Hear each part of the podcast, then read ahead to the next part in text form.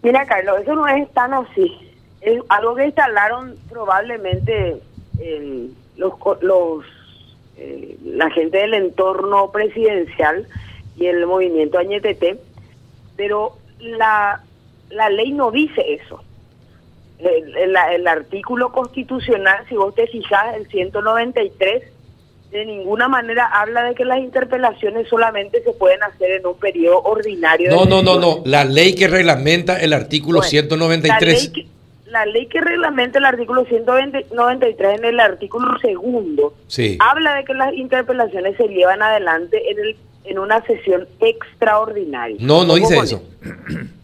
No, dice que se va a tratar en la sesión ordinaria inmediatamente anterior a la presentada. Lo que Dice- se va a tratar en esa sesión inmediatamente anterior a la presentada es justamente que se tengan o no los 41 votos. Te digo lo que dice el artículo 2. A ver si nos ponemos de acuerdo. Porque eh, siempre hay trampita y, y Juan Ernesto Villamayor es un abogado experto Claro. en, en las normas, ¿verdad? Y dice el artículo 2, dice. Sí, el artículo 2 dice, la presidencia de la Cámara respectiva pondrá a consideración del cuerpo la propuesta de citación e interpelación, la que será resuelta en la siguiente sesión ordinaria. Y sesión ordinaria recién hay a partir de marzo. Pero ¿quién sustituye en el periodo extraordinario de sesiones a eh, la Cámara de Diputados y Senadores por separado? Le sustituye la bicameral y La Comisión Permanente. 219 de la Constitución Nacional. La comisión permanente, ahora, la comisión... Bueno. Bueno, ¿Y qué pero- dice ahí? Y no, y no dice, eh, lo dice, de aprobarse la citación, después ya, ya viene y dice la- el artículo. No, es que no podés interpretar con un artículo, Carlos. O sea que acá nosotros tenemos que el Congreso de la Nación Paraguaya no puede dejar de funcionar y entonces ahí se aplica la hermenéutica jurídica, la interpretación y quién le sustituye al, al Poder Legislativo, Cámara de Senadores y Diputados en el receso parlamentario. Pero todas las Según sesiones... el artículo 219 le sustituye la comisión permanente. Bueno, yo voy a ser abogado del diablo. Yo voy a ser abogado del diablo y te voy a preguntar lo siguiente, para que para entender, porque necesitamos entender. Ah. Las sesiones que se realizan, en las sesiones que realizan la Cámara de Diputados y Senadores son todas extraordinarias hasta marzo, ¿sí o no? Claro. Bueno, ¿Por y qué? entonces, ¿Por qué son todas extraordinarias? ¿y, y por qué no? Es porque no están en el periodo de sesiones ordinarias. 219 de la Constitución Nacional dice. Entonces la Constitución está por encima de tu ley reglamentaria que hoy quiere invocar el circuito de Villamayor y que ayer no dijo ni mu. Ayer en la comisión permanente cuando se llevaba adelante la extraordinaria tenía que levantar la mano a alguien y decir, disculpen, yo quiero meter acá una incidencia para que se comente un poco esto. Ayer estaban los de Añetete presentes. Mm. Y ayer alguien tenía que levantar la mano, ayer antes de que se consume, en todo caso, el acto que hoy se ataca como nulo, o que hoy se dice que no se puede, y tenían que decir no se puede, pero sí se puede leer el 219, le sustituye la comisión permanente. ¿Qué dice el 219, En todas sus funciones, en todas sus funciones al periodo ordinario de sesiones, porque el Poder Legislativo no deja de funcionar. Ahora, a ver, explícame una cosa, diputada, porque nosotros aprendemos Mm. y la gente que te está escuchando aprende también. Las sesiones ordinarias están claramente establecidas desde cuándo a cuándo van, ¿sí o no? Sí, señor. Sí, de cuándo a cuándo van las sesiones ordinarias. Bueno, lee tu artículo 45. La falta de ley reglamentaria no podrá invocarse para negar o menoscabar ningún derecho. Estoy hablando de memoria porque no tengo mi Constitución Nacional. Ningún derecho o garantía establecido en la Constitución Nacional. Artículo no, 45, no es así como te están diciendo. No te, te están diciendo que vos no puedes salir del artículo 2 de la ley de interpelación. Y así no funciona la Constitución. La Constitución Nacional tiene una lógica. La ley reglamentaria que no previó, porque ¿qué es lo que se llama eso? Hay una laguna Mm. legislativa. La ley esta de, que le reglamenta el 193 no previó qué iba a pasar Es- en las sesiones cuando funciona Cuando funciona la comisión permanente, sí, es lo que estábamos diciendo recién, es, es lo mismo que estábamos diciendo hay recién. una laguna, no es cierto que no se pueda, ¿verdad? Ojo con eso. Cuando hay una laguna, ¿qué es lo que se hace? Se integra la norma. El Poder Legislativo no puede decir, porque ¿qué pasa entonces? No se puede hacer juicio político, porque no dice la ley o porque no hay ley reglamentaria en el periodo de receso parlamentario. Claro que se puede. No se puede hacer pérdida investidura porque no hay ley que diga que la comisión permanente no puede llamar. Ahora, claro que se puede. Ahora, no, no llegó el momento de volver a revisar la reglamentación y poner esa aclaración que eh, en la época de, eh, de receso la comisión permanente puede llamar a las cámaras y estas iniciar el, proceso de interpelación. Para que no, ¿sabe para qué? para que no haya luego dudas. Yo creo que tiene que ser así. Tiene que ser así, Juan. Sí, sí. Eh, doctora, ¿cómo está? No, no, es tan así, ¿verdad? La, eh, no, tenemos que, en primer lugar, legislar sobre el problema. No, hoy no se va a poder hacer. Hoy vamos a tener que tomar una decisión. Y si vos te fijas en los antecedentes, muchas interpelaciones, por eso es que a mí me da mucha risa el entorno palaciego cuando porque no es con la primera vez que se lleva a llevar adelante. Si vos te fijas en las interpelaciones que se llevaron adelante en sesiones extraordinarias, te vas a matar de risa. Y nunca se invocó esto. Se llevó el rechazo de Lupo, de Durán, se llevó, yo te puedo pasar así la lista de todas las interpelaciones que se llevaban adelante en una sesión extraordinaria y nadie dijo nada. Nadie dijo ni mu en periodo ordinario de sesiones en este periodo constitucional. Si nos vamos en otro periodo constitucional, vamos a encontrar, por ejemplo, el de, porque yo ya estuve viendo, todo esto que vos me estás diciendo, ya estuve analizando. Vamos a encontrar el de Humberto Peralta, vamos a encontrar muchísimos otros antecedentes que hacen a la praxis legislativa. Entonces cae este argumento que se pretende sostener como verdad desde el entorno palaciego y que no tiene ningún argumento. ¿Y quién decide? La nulidad por la nulidad misma. Diputada. En ninguna parte está permitida. Decime, ¿y quién decide esto? A ver, eh, ya que, ya que se, está hablando del tema, me imagino que Villamayor te va a presentar una. Espera un ratito. Eh, yo me iba a presentar, pero como dice eh, la norma, me iba a presentar en marzo una, a una interpelación. Ahora, ¿quién decide que esto se haga ahora que las cámaras eh, hagan la interpelación en este momento y, teniendo en cuenta esta norma, para que, para que entendamos quién tiene que decidir esto, diputada. El Pleno tiene que decir. Las dos cámaras. Es soberano y el Pleno es el que decide, a falta de ley reglamentaria, eso también dice nuestro reglamento, qué norma se va a aplicar. El Pleno se constituye y decide, porque así se hizo en la feria de investidura, por ejemplo. ¿Quién define el procedimiento? El Pleno decide. ¿Quién define el procedimiento en el juicio político? Los plenos de ambas cámaras cuando van a tratar de definir.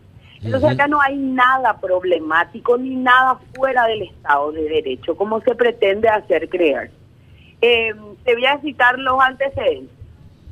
Lupo, Gatín también, Camilo Suárez también, Dani Durán también, eh, de Vargas también, eh, eso es solamente por citar algunos ejemplos de eh, interpelaciones que se llevaron adelante en sesiones extraordinarias. Entonces tenemos demasiados antecedentes. Lo que ellos están instalando hoy es el famoso manotazo de abogado y es, es ponerse en ridículo. Se ponen y se evidencian de que estamos en el camino correcto, de que había sido que lo que hicimos está bien porque acá hay muchas cosas que tienen que saltar. Eh, esta es una chicana que ni siquiera está bien planteada porque el estadio en el cual debería haberse planteado la chicana era en la sesión del día de ayer porque la etapa quedó preclusa, se llama. O sea que ya no plantearon, ya son burros en todo caso en la argumentación y no le formó a los diputados miembros de la comisión permanente o senadores para que le defiendan el pescuezo ayer, Carlos. Hoy quedó preclusa la etapa, está consolidada la convocatoria y es válida. Ayer tenían que saltar a chapotear diciendo de que esto no se podía hacer para que nosotros le digamos, mira, se tiene que fijar no solamente en el artículo 2 de la ley que reglamenta el 193, sino en el 193 mismo, que es, digamos, la norma madre. Y en el 193 ningún lado no dice que no se puede llevar adelante en una extraordinaria. Por eso se llevó adelante de todos estos funcionarios que yo te cité, porque se toma en cuenta la matriz, que es la Constitución Nacional. Ninguna ley puede estar por debajo de la Constitución. Después te vas a ir al 219 y el 219 te dice que la Comisión Permanente tiene determinadas funciones. Entre las funciones está hacer cumplir la Constitución Nacional. Entonces no se viola ninguna norma ni ninguna ley y después te vas otra vez al 45 que te habla de que la falta de ley reglamentaria no puede ser invocada. Con lo único que yo coincido es que hay una laguna en el artículo segundo donde habría que ampliar un párrafo más exacto. y decir específicamente. Exacto. ¿Se puede hacer? Se puede hacer. Hagámoslo en marzo. Exacto, ahí está. Eh, habría que a ver Juanito Juanito está no está de acuerdo contigo a ver Juanito explicarle por qué no está de acuerdo con, con, todo respeto a los conocimientos que usted tiene pero el 193 nos habla de una mayoría absoluta y la mayoría absoluta está estrictamente definida en, en, en, otro pasaje de la Constitución Nacional.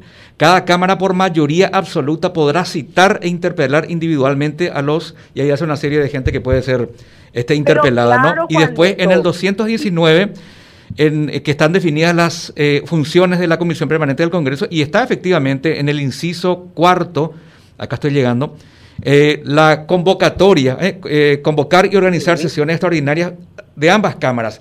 Para que se dé esa condición de mayoría absoluta, ¿no debería cumplirse primero el 219, inciso 4, doctora?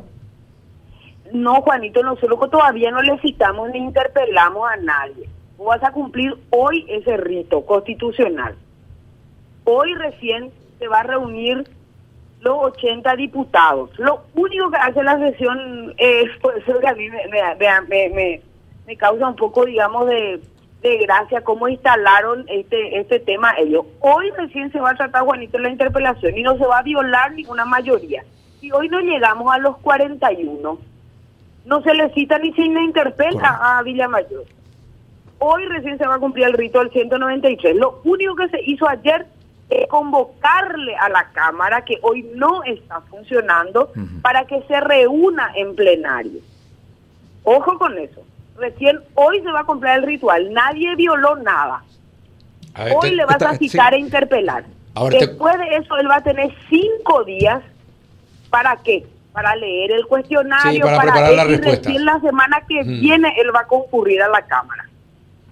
Bueno, ¿te convenció, Juanito? Sí, pues sí. Es Ahora te convenció. Si es que no hay una citación aún, sí, está correcto. Está, de, esa manera sí está correcta. La citación... Juan Ernesto Coni no sabe todavía supuestamente que nosotros le vamos a citar, porque no hay nada, ¿entendés? No hay nada. Capaz que no lo citen. recién hoy se va a, hacer. bueno, está perfecto. No, está bien, no, pero vos sabés que esto va a ser una, una discusión dialéctica y, de conocimiento de las leyes eh, entre gente que sabe, porque la diputada es una de las pocas que a la que una le respeta ahí en cuanto a conocimiento de ley en la Cámara de Diputados. Sí. ¿Eh? Sí, sí, claro Porque hay mucho buen corneta y ¿qué, esperanza, ¿Qué esperanza tener que sea una discusión dialéctica en esa Cámara? No va a ser nada. y sí, y sí. Ni una posibilidad no hay esto de que sea ningún dialecto, ni, ni bávaro no hablan ellos. Entonces, no, no hay posibilidad de que se hable realmente Acá es el artículo 41 el que vale. ¿Cuál es el artículo 41? Si tenés 41 votos, hace lo que querés. Exactamente. Pero en realidad vos sabés que hay determinados legisladores que nos mantenemos en la línea principista de respetar la Constitución y las leyes. Entonces, esto que vos hoy me estás relatando, que se instaló ayer a la tarde en el entorno, eh, digamos, político, por liberales que no quieren jugarse y por colorados también, a instancias de Villamayor, probablemente que lee con su equipo, ¿verdad? Seguramente que está Cosa ahí entre ellos, leyendo un poco esto, y dicen acá encontramos la fórmula mágica, hasta marzo no paramos. Y no es así. Mañana si hay los votos, se le hace juicio a Marito. Y eso no dice ningún lado. Entonces, ¿quién argumenta, quién complementa? Es la Cámara con su buena praxis para el Poder Judicial porque no estamos en periodo ordinario de sesiones. No debería ser así. Para eso está la comisión permanente. Artículo 219, entonces, tu artículo 2 se interpreta a la luz de tu ley reglamentaria más tu 219 más tu 45. Laguna, quien llena el Pleno. A Villamayor se le citó y se le interpeló, no se le citó ni se le interpeló. Se le convocó a una cámara para ver si hay los votos para citarle e interpelar, que son 41.